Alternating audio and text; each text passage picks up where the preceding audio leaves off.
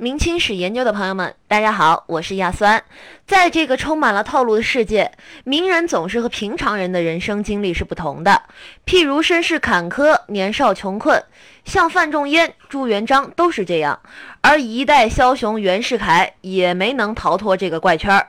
往往我们只注重袁世凯称帝前后的事情，可他自幼却是过继给自己的父亲袁宝庆，甚至一度像孔乙己一样窃书度日。可年少轻狂、衣食无落的袁世凯，在后来是怎样幡然悔悟的？又是怎样建造出属于自己的事业呢？袁世凯生于咸丰九年。父亲原本是袁宝忠，是项城当地的大地主，并且还花钱给自己捐了一个同知的官职。袁世凯六岁的时候开始读书，但他对袁世凯的要求非常苛刻，于是袁世凯就存心捉弄老师，在夏天的时候捉了很多萤火虫，把它们碾碎，涂抹到自己的脸上，在晚上老师回家的时候吓唬老师，这一下就病了一个月。后来老师再也不敢教袁世凯了。无奈之下，袁世凯就跟了他的婶婶袁宝庆的妻子在家读书。袁宝庆这个人，由于在镇压捻军起义中功勋卓著，于是被封为道台。但他四十多岁还没有孩子，于是就看中了跟随自己妻子读书的侄子袁世凯，他就将袁世凯过继为子。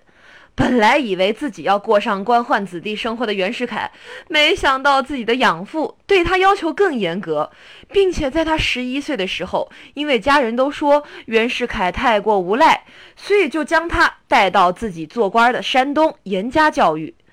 再后来，袁宝庆又带领袁世凯来到扬州，拜访自己的好友张亮基，并且将袁世凯留在了张家，自己独自赴任宁远。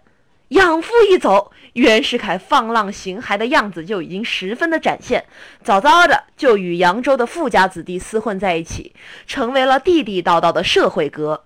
由于扬州盐商巨富很多，袁世凯在和这些盐商的富二代接触的时候，一方面被他们的豪奢所惊讶，另一方面又因为自己的寄人篱下而自卑。于是为了挽回面子。袁世凯向张亮基索要钱财，谎称自己要购买书籍。当然，这点小钱怎么会满足袁世凯的欲望？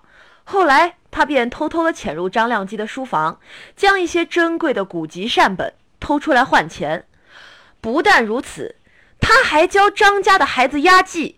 当嫖资不够的时候，又鼓动张家的孩子去偷自己母亲的衣服首饰，用来换取嫖资。袁世凯他们这帮少年如此作为，自然是被张亮基发现了，于是将袁世凯这个无赖子弟逐出家门，送回袁宝庆的手中，而且还狠狠地告了他一状。于是从此之后，袁宝庆将袁世凯带在自己的身边，生怕惹出什么祸事儿。这俗话说：“有千日做贼的，没千日防贼的。”这袁宝庆毕竟为官一方，人家要上班啊。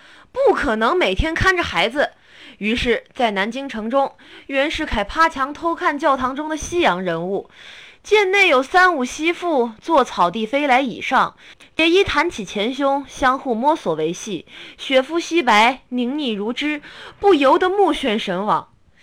但这种事儿的套路肯定会被人发现，于是教堂主教将袁世凯送回家中，将袁氏父子训斥一通。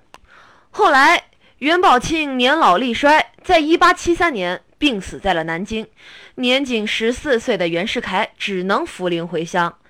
再回到老家项城之后，见惯了花花世界的他，实在难耐乡间的寂寞。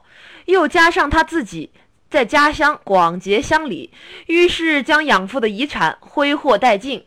钱财散尽，养父的这一支家属再没有人接济他，于是他只能远去上海拜访自己养父的老朋友，时任上海水利厅的王彦辰。当王彦辰看到袁世凯求必精进的样子，就问他：“你父亲留给你的遗产不少，你来我家干什么？”袁世凯回答：“来上海求一栖身之所。”王彦辰就说：“你连自己父亲的产业都不能守住。”你又有什么本事在上海生活下去？说到这里，袁世凯已经无话可说。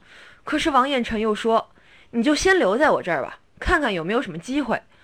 到后来，王彦辰又对袁世凯说道：“我连你父亲的官职高都没有，你来找我也是没有什么大出息，我也不能够为你提供什么好去处。我有一个好朋友，而且他和你的父亲也有旧交，不如我写一封信，你拿去找他，可能还有机会出人头地。”于是袁世凯就拿着这块敲门砖，找到了上海的清军步兵统领吴长庆，投身军中。而正在此时，朝鲜爆发甲申之变，清廷派吴长庆率部进入朝鲜平定叛乱，袁世凯也在此列，而朝鲜也正是袁世凯此后发迹的所在。从此，袁世凯青云直上，担任了驻朝鲜总理大臣。直隶总督、北洋大臣，直至民国大总统洪宪皇帝。